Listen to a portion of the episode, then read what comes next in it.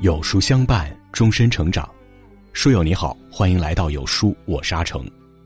早起是一种习惯，自律更是一种优良品质。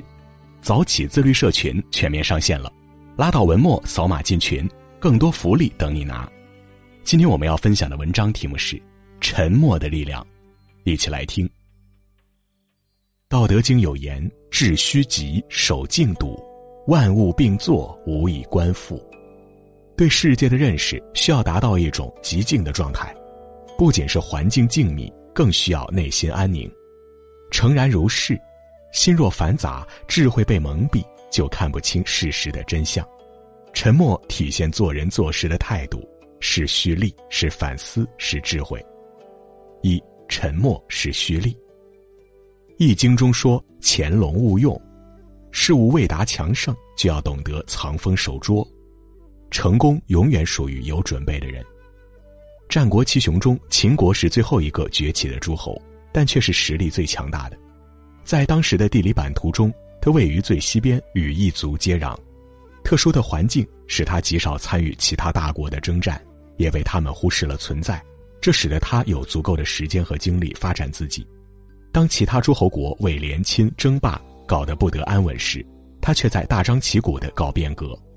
秦孝公在位时期，任用左庶士未央实行变法，发展农业，奖励生产，开辟阡陌，建立县制，统一度量衡。仅仅十几年功夫，就变得国富民强，有了叫板其他诸侯的资本。而其他兴起早的诸侯，经过连年征战，难以保持最初的活力。道德经曰：“虚而不屈，动而欲出。”沉默是蓄力，看似中空，但蕴含着无穷的力量。楚庄王继位前三年，不理朝政，醉于享乐，被手下人质疑。他不去理会，移之大鸟自愈，不鸣则已，一鸣惊人。经过多年的暗中观察，他知道了谁是可用之才，开始临朝改革政令，带兵讨齐，终于称霸天下。鬼谷子说：“大器晚成，必有征兆。”成大器的人都有一个共同特点，就是在沉默中发力。盲目开始，不能走远。一颗浮躁的心不能把控住局面，若想言必信，行必果，就要静待时机成熟，切不可急于求成。过早的暴露自己，只能与成功背道而驰。二，沉默是反思。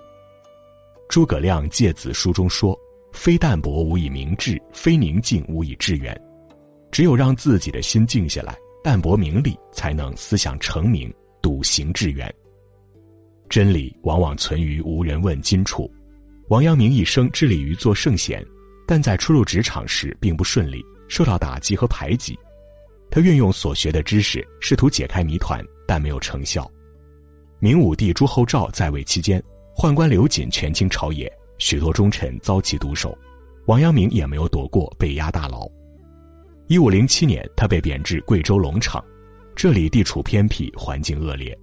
王阳明每天以静坐的方式让自己安静下来，把以前所学的圣学一一审读，终于顿悟了著名的阳明心学。他把心学理论运用到打仗上，夺得胜利；运用到管理中，取得人心。于是，一个全新的王阳明出现了。《道德经》中讲：“故常无欲以观其妙。”思想归于宁静的状态，才能发现宇宙、社会、人生的奥妙。一七五六年，四十四岁的卢梭远离城市，开始了隐居生活，在安静中寻找生命的本真。六年中，他写出了许多著名的作品，涉及众多领域。《菜根谭》中说：“夜深人静独坐观心，始觉忘穷而真独路。”静默时，思想最接近本真。未经审视的人生，永远不能走向成熟。沉默不是消极避世，而是直面人生，直击痛处。三沉默是智慧，《论语》有言：“三思而后行。”春秋时，鲁国正卿季文子在做每件事情之前都会思考三次才行动。冷静是处理事情的妙方，而三国时的杨修就像曹操肚子里的蛔虫，唯恐不能吐之为快。曹操在门上写一个“活”字，杨修看见了，马上派人把门改小，说主公嫌这个门太阔了。曹操写下一盒酥。杨修叫仆人们一人吃一口，因为三个字拆解开始“一人一口酥”。杨修口无遮拦的聪明让曹操心生不快。在平定汉中的战役中，一次将士问曹操晚间的口令，他正在考虑进与退的决策，就随口说了句“鸡肋”。杨修听到后，自作主张的让将士们收拾行装，准备撤军。被曹操质问后，他说：“鸡肋食之则无所得，弃之则无可惜，功归既绝矣。”曹操终于忍无可忍，以扰乱军心之名斩杀了他。海明威有句名言：“我们用两年时间学说话，却用一生学闭嘴。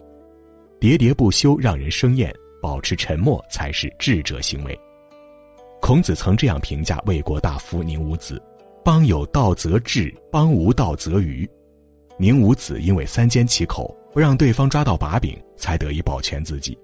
他不是明哲保身，而是大智若愚。